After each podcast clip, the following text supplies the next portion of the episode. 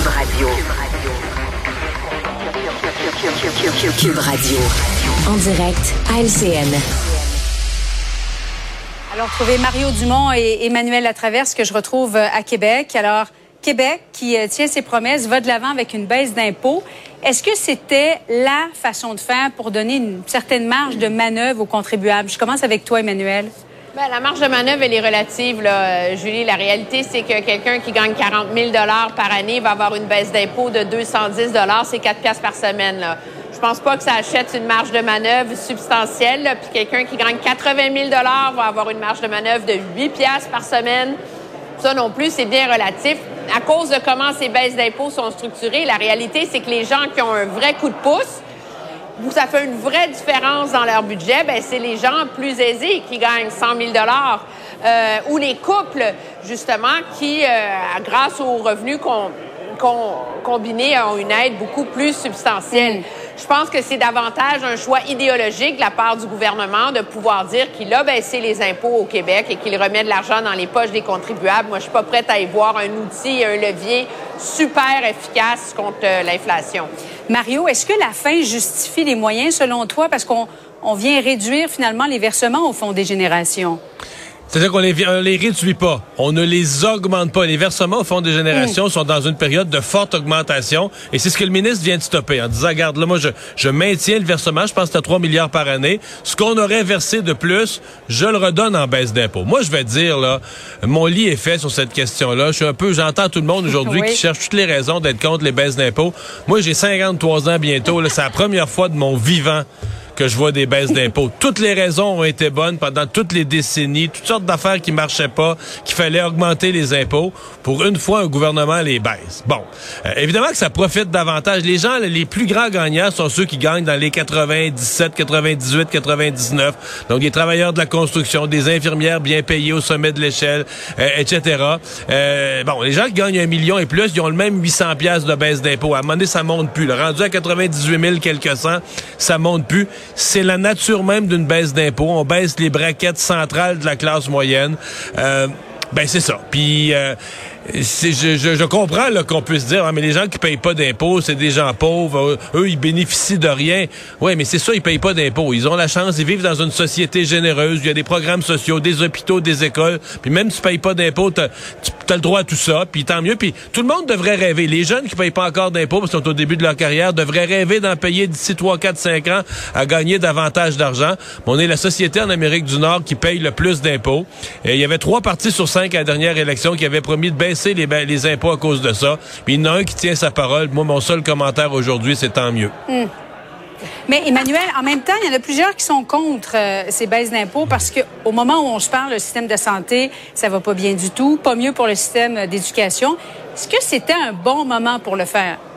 Ben là, écoutez, le gouvernement Legault euh, investit, augmente les dépenses en santé de 7,7% cette année. C'est quand la dernière fois qu'on a vu une augmentation aussi imposante? Là, on aurait pris l'argent des baisses d'impôts, on l'aurait mis en santé. À un moment donné, on va mettre 80% de la portion du budget de l'État en santé.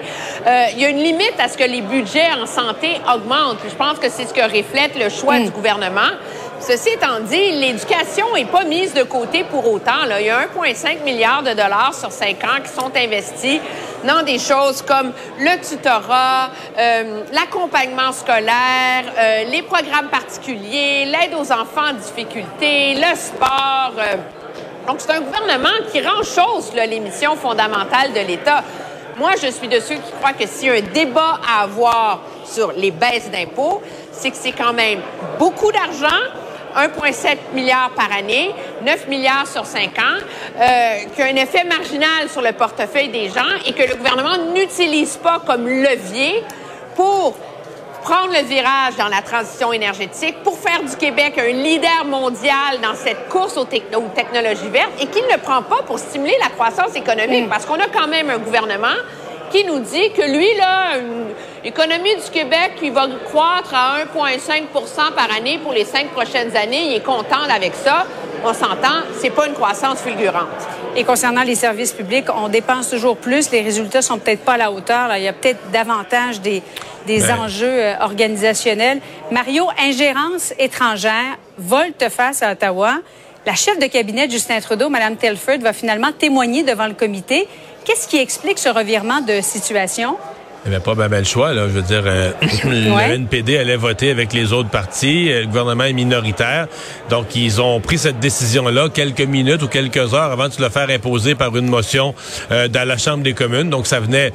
Ça, ça paraissait mieux politiquement d'aller au-devant que de se le faire imposer. Sauf que pour M. Trudeau, sérieusement, c'est un peu le scénario d'horreur. Parce que finalement, ils ont payé depuis quoi, une dizaine de jours le prix là, de tous ces efforts pour éviter à Mme Telford de, de témoigner.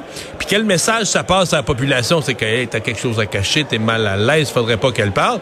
Puis finalement, elle va parler mm. pareil. Fait que, tant qu'à l'avoir qui témoigne devant le comité, il aurait été aussi bien de dire oui la première journée, puis d'éviter, de dire nous, on n'a rien à cacher, elle va témoigner.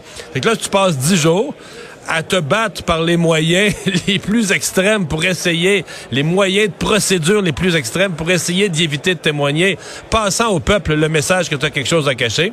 Finalement, acculé au pied du mur la dernière journée, tu dis, ah ben finalement, elle va témoigner. Moi, je trouve que politiquement, M. Trudeau, il ramasse le pire des deux mondes.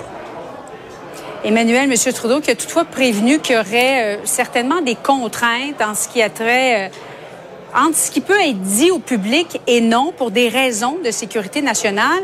Est-ce que ça met davantage de pression sur les députés pour qu'ils posent vraiment les bonnes questions?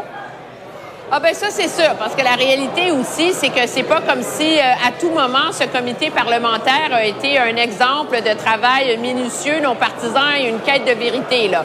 Tout ça a parfois servi à humilier les témoins et marquer des points. Euh, il va falloir être chirurgical parce qu'en effet, elle est liée par le, le secret de la sécurité nationale objectivement, ce que veulent savoir les députés, c'est a-t-elle été, elle, informée des risques d'ingérence et en a-t-elle euh, de, des allégations hmm. euh, contre un candidat libéral et en a-t-elle informé le premier ministre? On s'entend que Mme Telford a dix jours, deux semaines pour euh, trouver un balai intellectuel pour répondre le moins possible. C'est ce que ça risque d'être. Mario Dumont, Emmanuel Latraverse, merci beaucoup à vous deux. Au revoir. Au revoir. Bonsoir. Alors voilà, c'est ce qui complète notre émission d'aujourd'hui. Rendez-vous demain, 15h30. Bonne soirée.